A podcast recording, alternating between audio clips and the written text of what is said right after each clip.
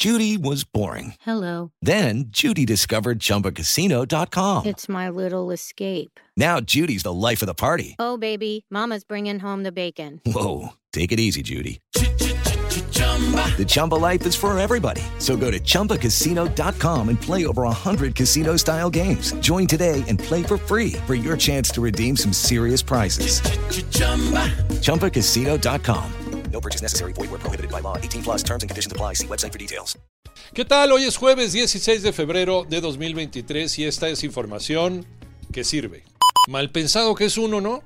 Resulta que el miércoles la directora de la DEA, Ann Milgram, pidió al gobierno de México que haga más contra el trasiego de fentanilo. Y es que, de acuerdo con Milgram, el cártel de Sinaloa y el cártel Jalisco Nueva Generación dominan la cadena de suministro global de esta droga. Bueno, pues el mismo miércoles por la noche, la Secretaría de la Defensa Nacional aquí en México informó que fue asegurado un centro de manufactura de pastillas de fentanilo y el laboratorio con mayor capacidad de producción de metanfetamina en Sinaloa. ¿Casualidad o causalidad?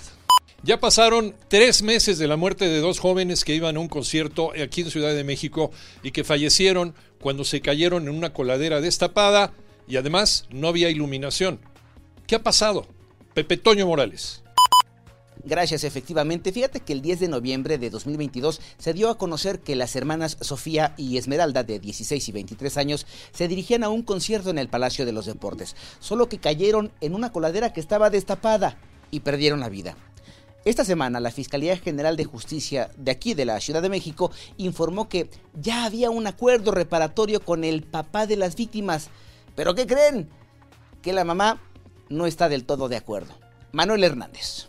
La señora Elvira Canchola está inconforme con el acuerdo que anunció la Fiscalía Capitalina y es que a su decir el padre biológico las dejó hace 15 años, tiempo en el que ni siquiera les dio pensión alimentaria. Es por esto que solicitó a la Fiscalía que por cuarta ocasión exhorte a la Comisión Ejecutiva de Atención a Víctimas que la tome como una víctima indirecta de la muerte de sus dos hijas.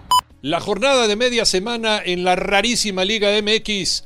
Alex Cervantes.